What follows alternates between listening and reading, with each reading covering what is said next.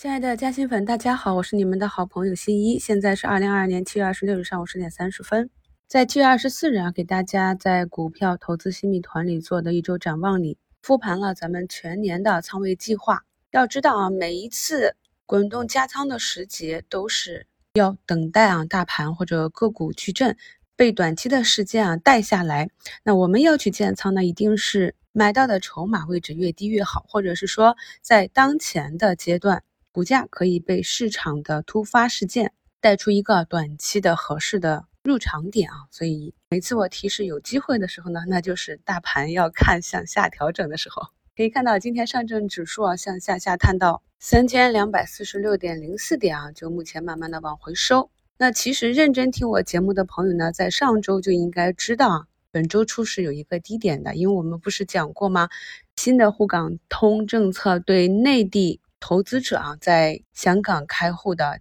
将停止服务啊，那最终的时间就是七月二十五日，也就是昨天。所以昨天呢，我们可以看到北向资金呢是一个流出的状态啊。那么当昨天这个时间节点过去之后呢，今天大概率就是一个普反。所以大家在听新一节目的时候呢，一定要注意这里面重要的信息。落实到板块和个股上，那么当天齐锂业。自七月初一波猛烈下跌的时候啊，那股价达到一百二十多元，新也跟大家讲，这个位置再往下砸个十块八块，就会有技术派入场。我们可以看到，市场上在股价跌破一百二这个位置啊，第二次回踩，目前就有资金入场去抢货啊，那么涨幅达到了百分之五，这也是对新能源汽车这个板块的一个提振效应。这就是我在过去的节目中反复跟大家讲的，要注意板块的联动性，中军如何走，后排如何走。但是要注意啊，这里因为已经进入一个高位博弈的状况，所以呢就是大涨大跌，波动比较大，这也是我们比较少讲它的原因。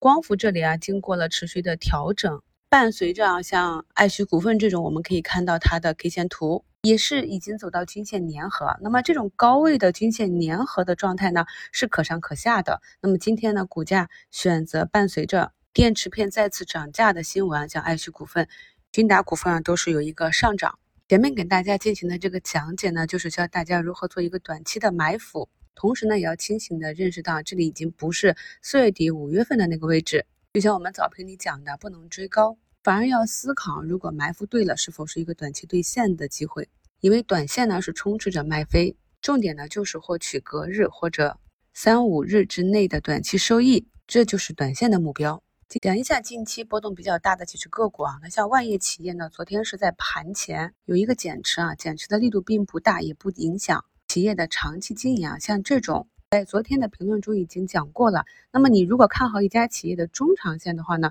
短期不影响经营的利空，反而是低吸加仓的机会啊。那如果是做短线的话，就要避免一切不确定性。所以呢，朋友们一定要理解同一只个股啊。它短期上涨和下跌，对于短线和中长线来讲，可能一个是买点，一个是卖点，这就看你的持股计划啊。那么像昨天伴随着疫情上涨的中药板块，今天是一个早盘下杀的状况。目前呢，像以岭啊、红日啊，慢慢的拉回均线，在中报前期产生这样的走势呢，有可能是个股啊中报业绩不及预期，也可能是像今天。咱们盘前特效药的新闻出来，所以可以看到，伴随着这个消息呢，这疫情股呢是有所下跌。与之相反的，消费股像白酒、饮料、食品啊、旅游这些是一个上涨，这就是一个跷跷板。所以大家在做这些题材个股的时候，一定要清楚的知道啊，它们涨跌的原因。目前涨幅第一的已经慢慢变成了培育钻石啊，培育钻石这个板块我们也讲过很多次，其实它们的图形呢都是非常有规律的，沿着均线一波一波的上行。培育钻石跟天然钻石比起来啊，它的成本也并不低啊。那么售价也是天然钻石的三分之一左右。由于它们的结构是完全相同的，只是产生的过程不同啊，一个是天然的，一个是人工的。而且这个板块呢，整体的标的比较少，弹性比较大。朋友们在选择板块和个股的时候，一定要清楚的知道你所选择的这个板块和个股在什么样的外在条件或者新闻刺激下。事件影响下会上涨或者下跌，所以呢就要把重点放在对这些因素的跟踪上。关于股性的不同啊，像走出一个美人颈的朗姿股份啊，整理几天之后，今天是一个冲高回落。那我们去看这种个股的图形，就会发现很多个股啊，它的走势都是有一定的特性，这就是由个股里面的长线资金他们的操盘手法、他们的习惯都印刻在他们过去股价的走势上。这就是我跟大家讲，你一定要熟悉个股的股性，哪一些呢是比较习惯连板啊？哪一些是需要持续的上涨才能够引起